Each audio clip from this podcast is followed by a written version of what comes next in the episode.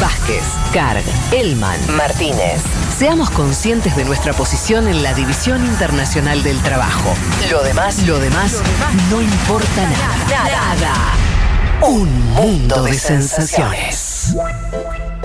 Em, vamos a meternos con los mapas. Así es. Yo te decía, fanático de los mapas de que era chiquito. eh, me parece que. eh, los mapas son algo lindo, no son algo artístico. Te cuento una micro anécdota personal que es eh, una de las pocas cosas que le pusimos a Rita en, el- en su cuarto fue un mapa, un mapa mundi, más o menos grande, que va pegado a la pared y no tiene división política, sino que tiene como animalitos, ¿no? Sí, lo, lo hemos visto en una foto tuya, Ah, bueno. ¿no? Que Sí. promocionamos uno de los programas, creo. Sí, puede ser, to- totalmente. Eh, y, y ella iba, va y toca, ¿viste? Como que le gusta. Y yo Ya creo que el mapa. amigar. El mapa tiene algo que es lindo, ¿viste? Son lindos los mapas. Bueno, pero ahora, ¿no les pasa o no les pasó? Yo confieso que siento que aprendí un montón haciendo esta columna, hablando con profes de geografía, especialistas en cartografía, eh, porque no conocía en profundidad cómo había sido justamente la historia, lo contaba un poco antes, de este planiferio que tenemos casi todos y todas en mente, que es el de Gerardus Mercator, que es un cartógrafo flamenco, que lo hacen en 1569, y que lo hace sobre todo con la intencionalidad de, eh, o para los navegantes, porque la forma en la que lo hace, eh, lo, lo explico hacia grandes rasgos, Sí, porque la verdad que es complicadísimo, Sí. pero eh, a través de este mapa lo que se podía hacer era ir en línea recta y llegar a la tierra en la que marcaba este, el mapa, ¿no? Para, a grandes rasgos hay tres formas de eh, hacer un mapa que se hace con proyecciones Sí. es eh, cilíndricas, que es como el que hace Mercator, que es el que nosotros conocemos, crónicas y cenitales. Ajá. Esto no, no es chivo, ¿eh? es de- Sí. desde arriba, pero eso lo pueden buscar y se ve. Eh, Claro, Mercator, el como cenital es decía, un mapa Claro, visto desde arriba. visto desde arriba, sí. Eh, Bueno, pero todos son así, ¿o no? No, si lo, o sea, si lo, es muy complicado, pero es de acuerdo a cómo Sí. lo haces, las proyecciones, los ángulos que elegís y siempre se va a distorsionar algo. Claro, Porque obvio. imagínate que como la Tierra es geoide, llevarlo a un mapa, Sí. siempre distorsionás, no va a ser exacto. Totalmente. El tema de elegir qué agrandás y qué achicás. Claro, en todo caso es eso. Pero bueno, el, el mapa que nosotros tenemos en mente, el mapa que se usa desde hace más de 500 años, es de este flamenco, de Mercator.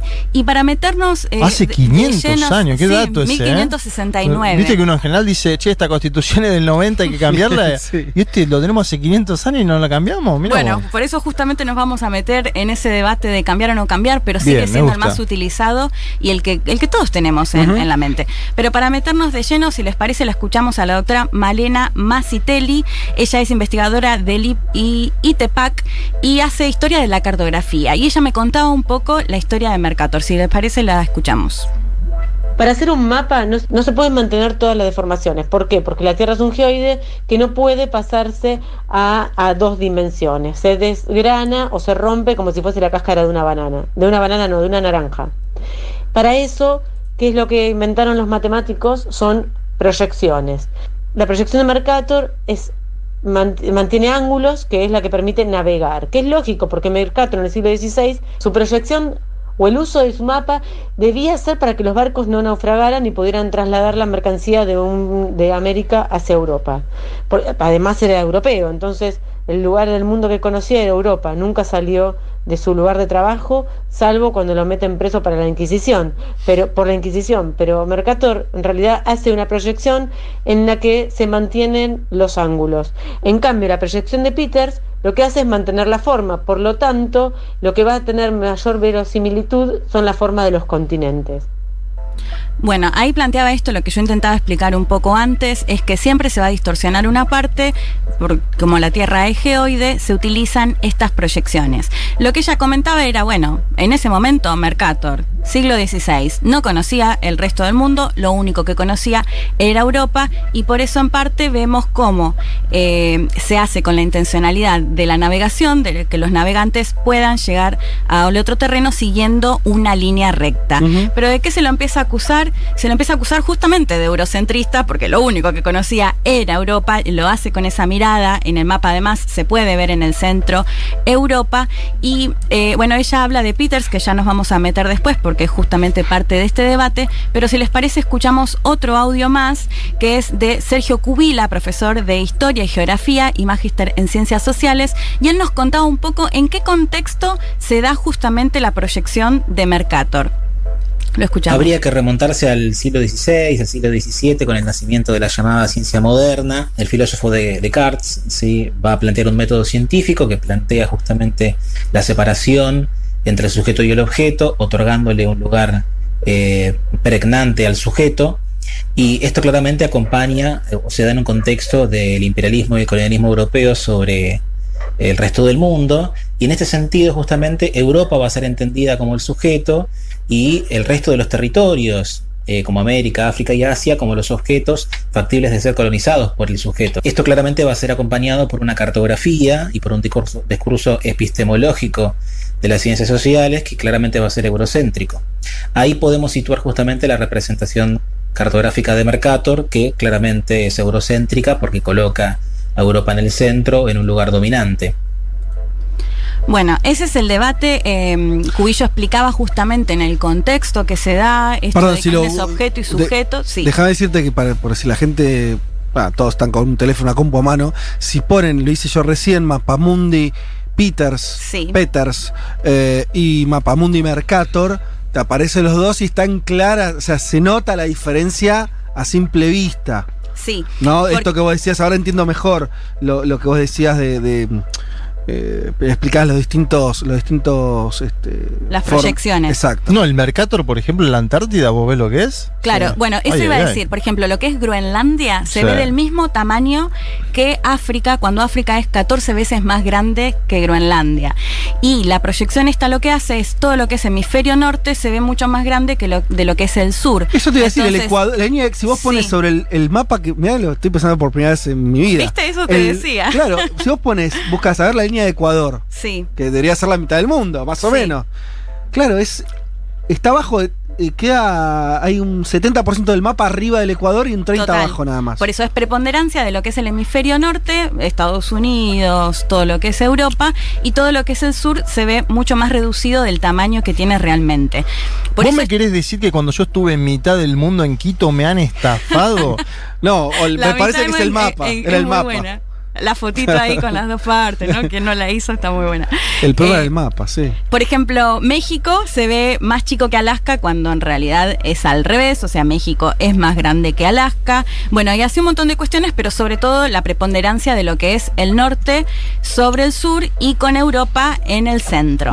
¿Qué es lo que pasa en la década del 70? Eh, como decías recién Fede, Arno Peters, que es un alemán, publica un mapa que está basado, de hecho, en un escocés de James Gold, que en 1855 hace una proyección, y es ahí cuando se descubre que, en el, o descubren, o al menos lo hacen público, que Mercator, al tomar estas proyecciones para la navegación, respeta de alguna manera los continentes, pero no se respetan los tamaños. Entonces, esta proyección sí considera en mejor proporción los tamaños reales, y es ahí cuando empezamos a ver justamente todo esto que les decía, o sea, África igual que Groenlandia, cuando África es 14 veces más grande. Y básicamente Europa se convierte en una especie de, de pequeño. Una pequeña porcioncita de tierra corrida mucho más al norte, entre comillas, Sí. ¿no? A la parte norte del, del mapamundi. Sí, y, Y, es como- la importancia de África, por ejemplo, que pasa a ser un continente mu- con mucha más presencia territorial Totalmente. que el que tenía en el otro mapa. Sí, si les parece, escuchamos uno de los, el, el anteúltimo audio y después nos pon- ponemos en algunas explicaciones para entender mejor lo que pasa, incluso desde acá, desde Argentina. Si les parece, lo escuchamos a Martín Argüello, profesor de geografía, eh, egresado del Joaquín B. González, que él eh, nos contaba un poco justamente la diferencia entre Mercator y Peters. Si les parece, lo escuchamos. Entre las proyecciones cartográficas más difundidas encontramos la proyección de Mercator. Alguna de las propiedades de este mapa es que exagera notablemente los tamaños y las superficies de los territorios. Cada vez más es eh, esta distorsión a medida que nos acercamos a los polos. El Ecuador no está en el centro, Europa es superior a lo que es América Latina, pareciera ser. Groenlandia es similar a África. Hay muchos errores en cuanto a las dimensiones de las superficies. El otro de los mapas, o el otro de las, eh, producciones cartográficas, es el de Peters, que fue realizado en 1974. Peters va a presentar a través de una conferencia de prensa su mapa y con una fuerte crítica a lo que era el mapa de Mercator. Respeta en mayor medida todas las superficies, pero no así las siluetas. Parecería ser un mapa todo estirado. No tiene un respaldo en la ciencia cartográfica en ese momento, en ese contexto, pero tuvo un fuerte impacto por su visión política de la interpretación de lo que es todo el planeta en el cual las ONGs y la UNESCO van a tomar este mapa como para poder pensar, repensar todo el territorio global. Las principales características de este mapa es que las dimensiones de la Antártida son más exactas. El Ecuador está en el centro del planeta y las distorsiones, que son inevitables, como lo dije anteriormente, son repartidas entre lo que es el Ecuador y los polos. La gran crítica, la fuerte crítica que hace Peters a Mercator es que en el mapa de Mercator está representado el primer mundo, Norteamérica y Europa, en una gran distorsión, engrandeciendo siempre las zonas del norte. Bueno, clarito. Sí, ahí lo escuchábamos a Matías Argüello. Eh, por ejemplo, Malena Macitelli, que la, citamos primero, ya me decía, bueno, no tiene que ver con que Mercator haya sido un colonialista, sino simplemente era europeo, era lo único que conocía, Sí, lógico. era el siglo XVI, pero Ah, bueno, Y además vos dijiste lo importante que estaban en función, en función de la navegación, lo cual también es lógico. Los claro. mapas se hacían, se hacen para algo. para navegar servía perfectamente o servía mejor la proyección de Mercator. El tema Claro. es que está buenísimo, igual que se empieza a dar este planteo de por qué Sí, vemos... porque pasó digo, 500 años. ¿eh? Sí, y porque detrás de todo esto también hay una cosa que Sí. uno vea preponderante un país sobre, sobre otro. Eh, lo que planteaba también, eh, lo que quería decir, digo, en Estados Unidos, por ejemplo, hace dos o tres años, en más de 600 escuelas en Boston, decidieron cambiar justamente este mapa de Mercator y reemplazarlo por, el- lo de, por el de Peters. Y bueno, era genial, ahí se podía escucharlo en algunas notas que, que vi. Los, claro, los estudiantes y las estudiantes cuando se encontraban con el mapa, es lo que nos pasa a nosotros ahora. Digo, incluso para nosotros es muy difícil que te cambien la imagen que vos tenés y que tuviste desde tu infancia eh, sobre lo que es el paniferio y cómo están representados los países. Y sobre todo teniendo en cuenta que además Estados Unidos es bastante más chico en el de Peters que en el Sí. de Mercator. Sí, se nota claramente, sí. El último audio que vamos a escuchar eh, hace referencia a otra pregunta que a mí me, me dio mucha curiosidad cuando estaba haciendo esta columna, es qué pasa con los territorios en disputa, porque eso es algo que tampoco lo vemos, ¿no? Vemos que territorios ni siquiera hacen referencia a la situación que capaz hay conflictos desde hace décadas. Eso era lo que le preguntaba a Sergio Cubilla, eh, profesor de Historia y Geografía, como les comentaba antes, y esto nos decía. la cartografía de los estados nacionales modernos va a anular o va a marginar otras representaciones del espacio. Un caso contemporáneo, digamos, muy interesante es el caso de Israel, por ejemplo, donde ha propuesto una cartografía en hebreo desde la fundación del Estado a partir de 1948 en adelante, incluso donde los espacios palestinos aparecen representados en blanco, eh, donde se eliminan todas las denominaciones en árabe, por supuesto, y por otra parte también una, persecución política hacia las instituciones cartográficas o geográficas eh, que promueven un conocimiento del espacio desde la perspectiva de Palestina. En ese sentido se ha también desarrollado por parte de, la resistencia palestina una suerte de contracartografía que trata justamente de poner eh, por delante, digamos, el conocimiento del espacio de los palestinos y por los palestinos. Bueno, eso me parecía súper interesante porque además esto que yo lo desconocía, o sea, cada país tiene un instituto geográfico que es el que se encarga de decir cuál es el mapa oficial que se va a usar en ese país. Entonces, el caso como el que decía él, y mientras Israel quizás tiene los territorios que Palestina considera ocupados y que, que lo denuncia, los tiene como propios y por el otro lado, Palestina a su vez tiene un mapa oficial en el que tiene los territorios que considera que son partes del Estado Palestina. ¿Qué pasó? Perdón, sé que hablamos de internacional, pero el caso de Argentina me pareció muy interesante. No, dale. Eh, Sí. El Instituto Geográfico Nacional Ajá. en el 2009 modifica este planiferio de Mercator y toma el mapa que se llama bicontinental. Ajá. ¿Qué es lo que se ve acá? Se ve justamente el cambio en eh, lo que decía, no sé, Estados Unidos más chico, muchísima preponderancia de lo que es Asia, de lo que es África y en el centro la Argentina. Además de que la Antártida también toma muchísima más preponderancia. Es el mapa argentino oficial. Pero lo que me contaban los profesores es que si bien lo tienen que dar, les resulta realmente muy difícil hacer justamente este cambio. Digo, cuando son décadas y, bueno, y siglos en el que estamos acostumbrados a ver este eh, planiferio de Mercator. Además, otras de las cuestiones que decía que en el caso puntual de Argentina las provincias se ven como un poco más chicas, entonces es muy difícil incluso Ah, usarlo mirá. para marcar eh, las provincias. Pero bueno, me pareció muy interesante esto de que en realidad cada país tiene uno oficial, aunque es muy difícil modificarlo después de siglos del de Mercator. Vos planteabas antes, Fede, creo que el caso de China, pero China y Japón, eh, por ejemplo, tienen eh, también están centrados sus países, si buscan los planiferios, o sea, si buscan el que es oficial, no lo ven como el típico planiferio que vemos nosotros o el este más extendido. Y para cerrar, eh, me gustaría leerles una cita que es de John Brian Harley, que él es eh, uno de los padres fundadores de esta cartografía crítica, si se quiere, o sea, que se empieza a cuestionar justamente todo esto de eh, empezar a, a rever por qué el planiferio que todos vemos tiene en el centro a Europa, por qué tienen tamaños que no son los reales. Y lo que él plantea en un ensayo que se llama Hacia una desconstrucción del mapa, dice comenzamos a saber que los hechos cartográficos son solo hechos dentro de cierta perspectiva cultural. Empezamos a comprender que los mapas, al igual que el arte, lejos de ser una ventana abierta al mundo, no son más que una forma humana particular de ver el mundo. Y me quedo con esa frase, digo, al menos esto, como lo contaba uno de los profesores, es siempre se va a distorsionar porque la Tierra es geoide y para llevarlo a un mapa se distorsiona, pero me parece súper interesante estar atentos qué es lo que se distorsiona y con qué intencionalidad se hace y no ver de manera ingenua a los mapas. Ay, bueno. Ahora no sé si cambiar. tengo- tendría que cambiar el mapa mundi de Rita por. eh, Me, me gustó el de Peters. ¿Te gustó? Sí, o sea, por, y porque no, no es un cambio.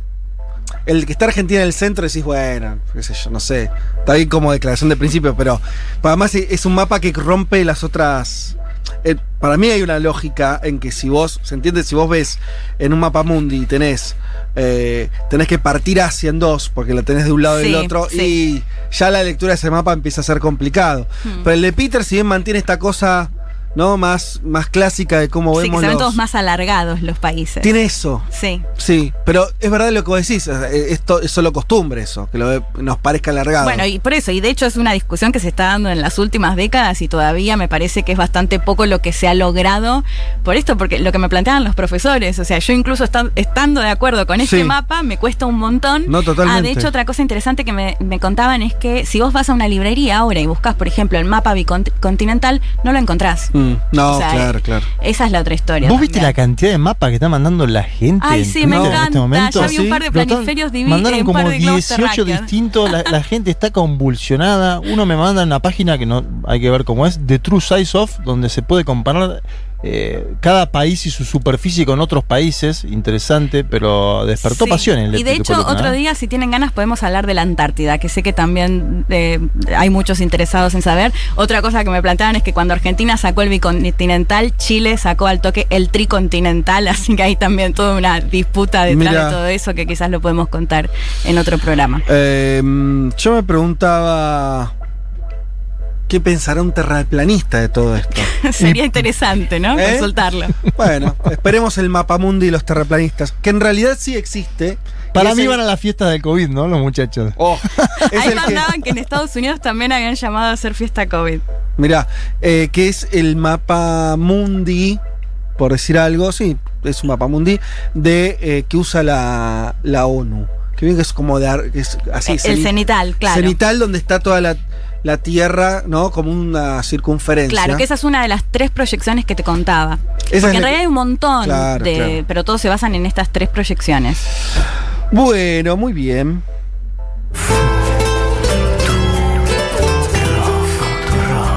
Fu- Futurock está en su eje, en su centro, como Nelson Mandela. Nelson Mandela. Pone Futurock.